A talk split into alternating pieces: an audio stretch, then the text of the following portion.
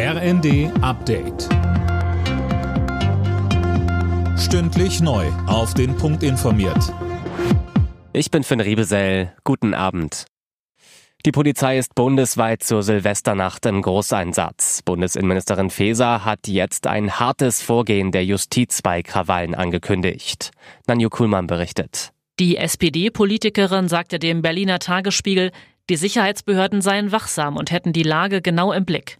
Die Bundespolizei unterstütze die Polizei mit mehreren hundert Beamten allein in Berlin. Neben den Randalen zum Jahreswechsel gebe es auch die zusätzliche Bedrohungslage durch den Krieg im Nahen Osten.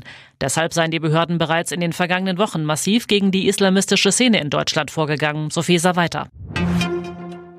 Die Debatte um ein Böllerverbot kocht einmal mehr hoch. Das Bündnis, das sich für ein Verbot einsetzt, wird größer. Neben der deutschen Umwelthilfe spricht sich nun auch die Gewerkschaft der Polizei dafür aus. Hanna Rhein von der DUH sagte uns.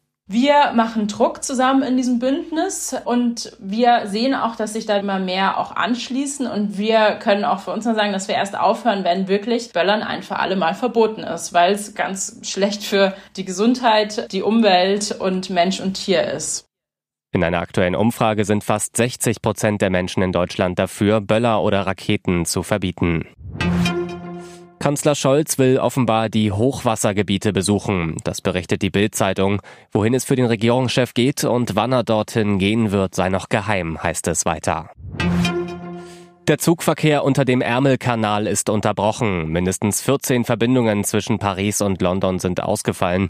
Grund ist ein durch die Themse in London überfluteter Eisenbahntunnel. Erst kurz vor Weihnachten hatte ein Streik der Mitarbeiter im Eurotunnel für Zugausfälle gesorgt. Alle Nachrichten auf rnd.de